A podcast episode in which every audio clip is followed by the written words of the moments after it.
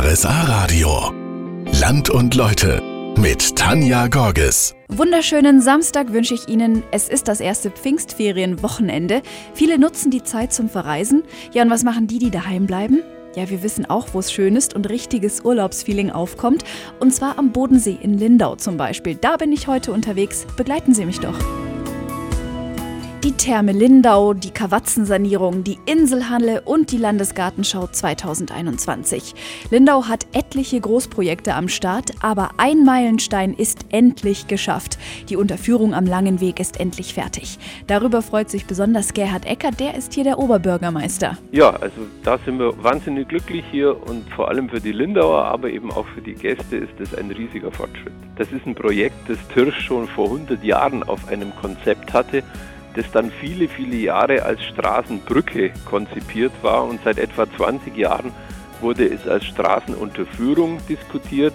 Und jetzt nach wirklich mehreren Jahren Planung und Bauzeit konnten wir es gestern endlich eröffnen für alle Lindauer und für alle Gäste ein Riesenereignis. Welche Vorteile bringt denn die neue Unterführung? Die Schließzeiten der Bahnschranken, die haben, ich möchte fast sagen, von Jahr zu Jahr noch zugenommen. Sie standen manchmal drei, fünf, sieben Minuten an der Schranke, wenn zwei, drei Züge hintereinander kamen.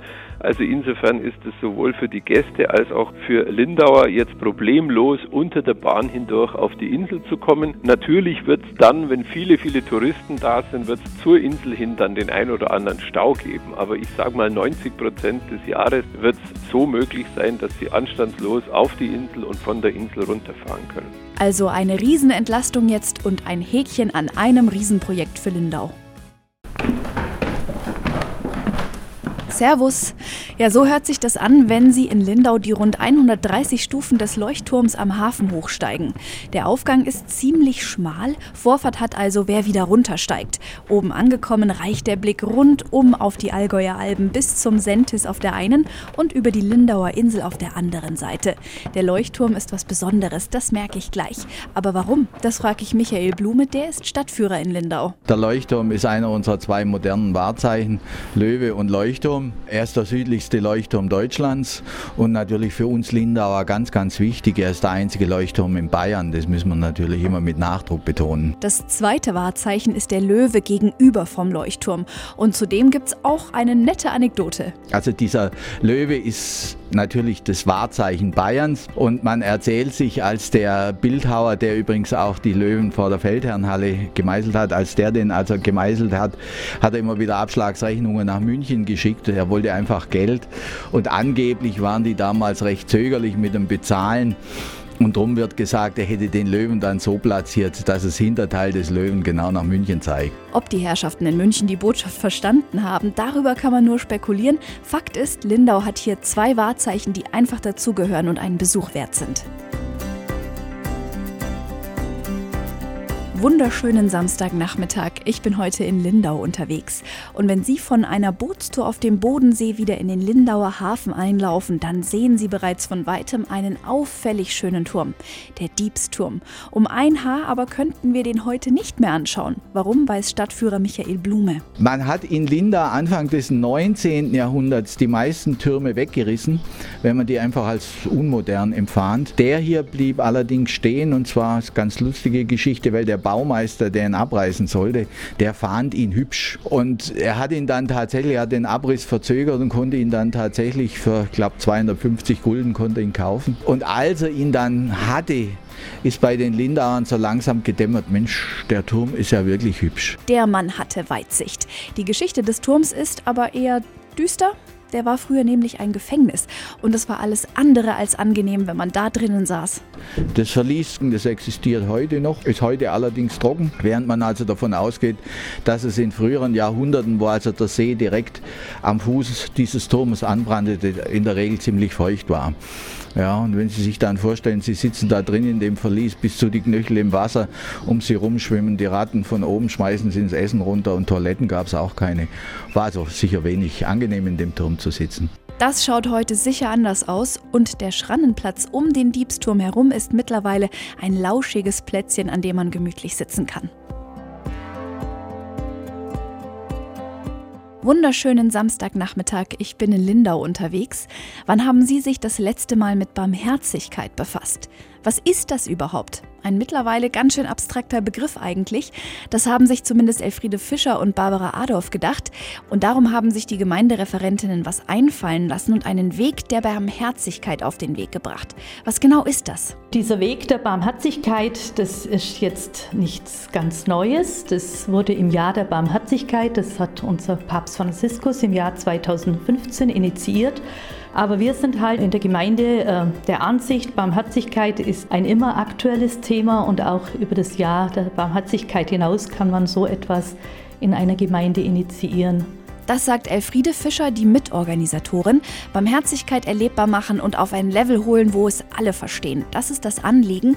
Und dazu werden verschiedene Stationen aufgebaut. Welche sind das denn zum Beispiel? Die erste Station ist mal ein Labyrinth. Und da ist es uns ganz wichtig, wenn man so ein Labyrinth begeht, dass man sich überlegt, was ist denn meine Mitte? Wo will ich denn ankommen? Wer wartet in der Mitte auf mich? Dann geht es aber auch weiter an Stationen, äh, wo wir uns auseinandersetzen mit den eigenen Begabungen und Stärken, aber auch mit unseren Grenzen und Schwächen äh, und trotzdem das, das Leben als Geschenk erfahren und sich bewusst sein, dass Leben ein Geschenk ist und dass wir unbedingt angenommen sind und, und geliebt sind.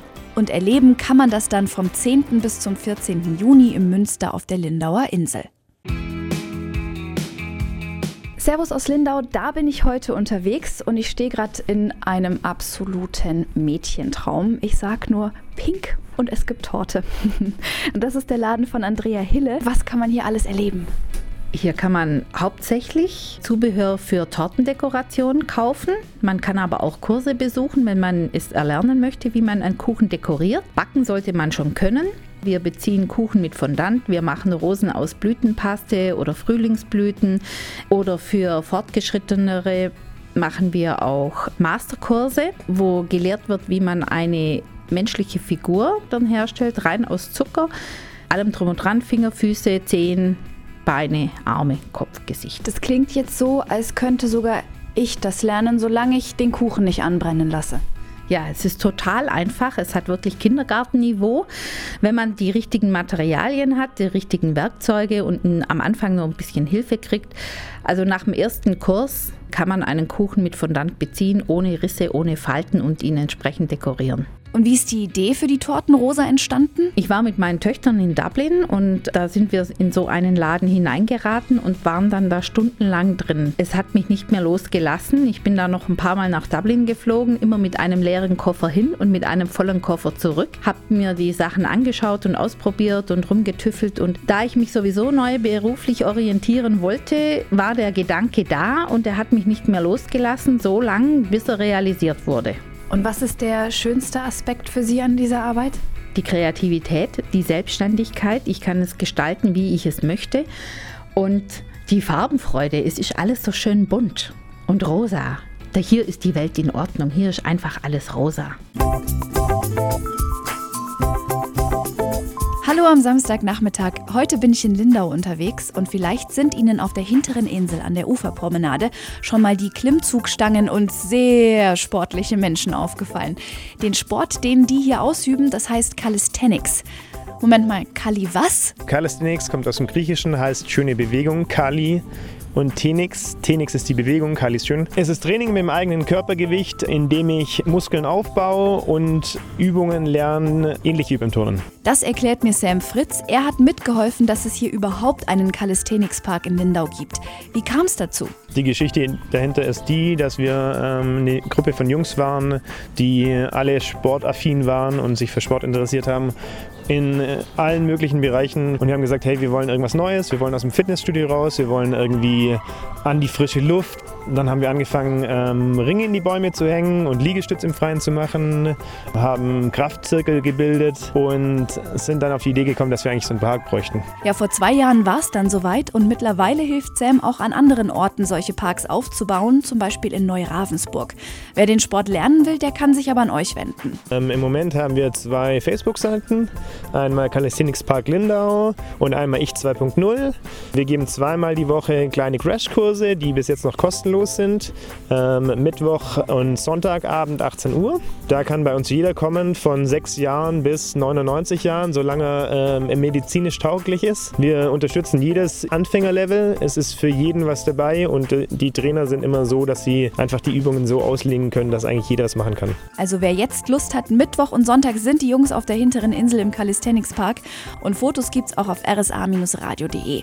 Und den Podcast zur Sendung natürlich auch und nächsten Samstag, da geht's ins Brauereidorf Rettenberg. Bis dahin, tschüss.